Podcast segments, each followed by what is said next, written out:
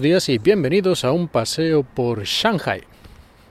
Pues hace mucho tiempo, hace mucho tiempo que no grababa ningún episodio del podcast. Y esto tiene una explicación, aparte de mi tradicional, clásica, bien conocida vagancia a la hora de grabar podcasts.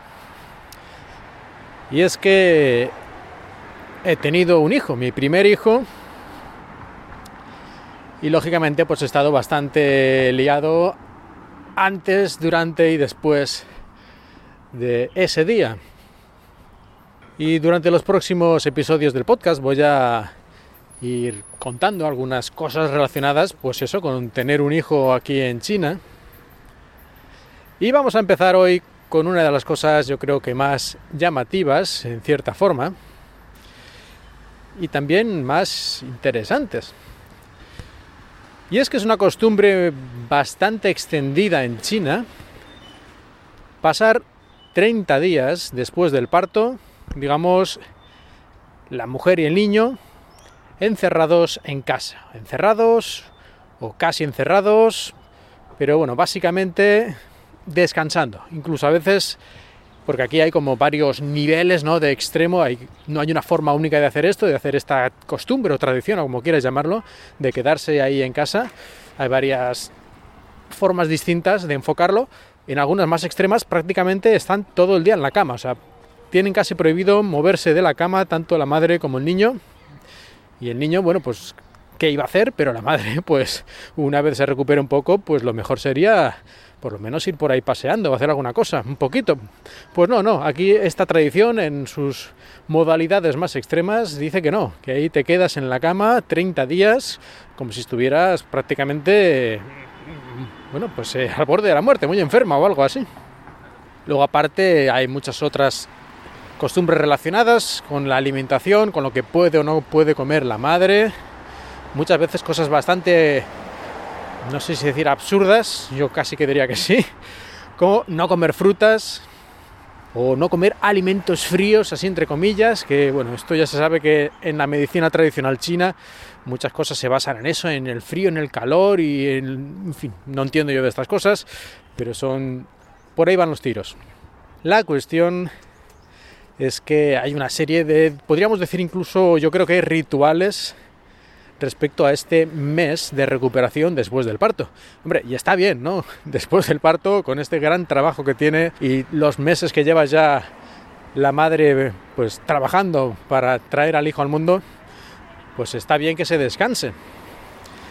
Pero no sé si esta manera de enfocarlo así, sobre todo como decía, en sus modalidades más extremas, es realmente beneficioso o incluso sea algo contraproducente. Pero bueno, no estoy ahí tampoco yo aquí listo para criticar esto, sino que os voy a contar lo que se suele hacer en estos casos cuando se puede, sobre todo se puede económicamente. Y es que esto lo puedes hacer en casa, evidentemente, que es lo más habitual, pero hay otra opción, hay otra opción que es hacer esto en una especie de hotel. Pero es un hotel especial, un hotel que en el que solo un hotel en el que solo están mujeres que acaban de dar a luz y que están teniendo este mes de descanso.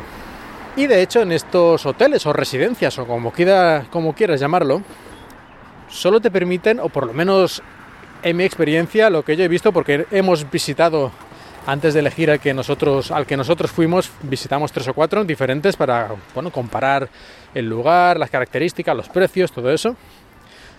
Pues eh, solo te permiten estar estos 30 días. Es decir, no puedes decir, bueno, va, voy a estar una semanita, que ya está bien, aquí un poco mm, de relax y luego ya para casa, que esto vale dinero. No, no, no.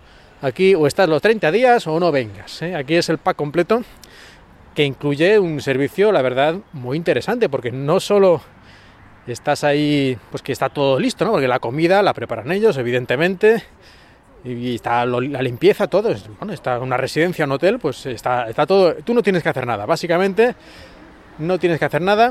Pues no solo eso, sino que además se incluye una especie de ayudante, enfermera, no sé, un poco de todo, que te ayuda con el niño, ayuda a la madre, a todo lo que se tenga que hacer de, de cuidar al niño o de cuidarse la propia madre o de si hay algún pequeño problema de salud, pues incluso te ayuda con las medicinas o lo que tengas que hacer.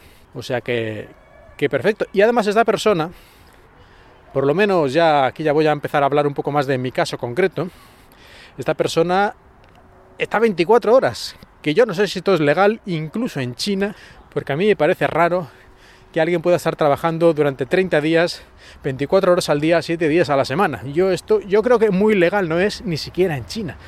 Pero bueno, ya sabemos cómo son las cosas y, así estaba. Así estaba en cualquier momento viene esta mujer que se pone a llorar el niño a las 3 de la madrugada. Pues si tú quieres, lo cuidas tú. Y si no quieres, esta persona, vamos, no es que no la tienes ni que llamar. Viene disparada porque está durmiendo en la habitación contigua. Viene disparada sin que tú le digas nada y empieza ya a tomar al niño en brazos y a lo que haga falta. Si le tiene que dar biberones, lo que sea. O sea, tú si quieres, no tienes que hacer absolutamente nada al respecto durante 30 días. Pero si quieres hacer cosas, esta misma persona te explica cómo hacerlo, te explica pues, los trucos o las estrategias o los métodos para hacer cualquier cosa, desde, desde darle el biberón hasta hacer que se calme, hasta cómo cogerlo en brazos.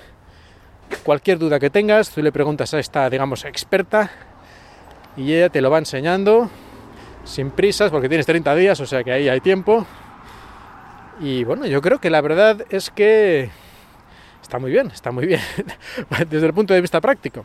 Si hay que bañar al niño, también lo hace esta persona, o sea, todo. Tú realmente si no quieres no tienes que hacer nada y si quieres puedes aprenderlo todo. Muy interesante. Y de hecho es tan interesante que a mí me parece que esto se podría incluso exportar a otros lugares. Yo no sé, en España a mí esto no me suena que lo haga nadie nunca. No digo lo del el mes de descanso en sí, sino lo de esta especie de residencia especial para mujeres que han dado a luz. Porque evidentemente esto es un poquito caro, un poquito caro, aunque yo creo que como tampoco tienes tantos hijos y no los tienes todos los días, pues no sé, en vez de irte de viaje a no sé dónde, pues haces esto, ¿sabes? Y son 30 días, 30 días entre comillas de vacaciones, en cierta forma. Así que no sé si el precio realmente es tan tan caro. Pero bueno, un poquito caro sí que es.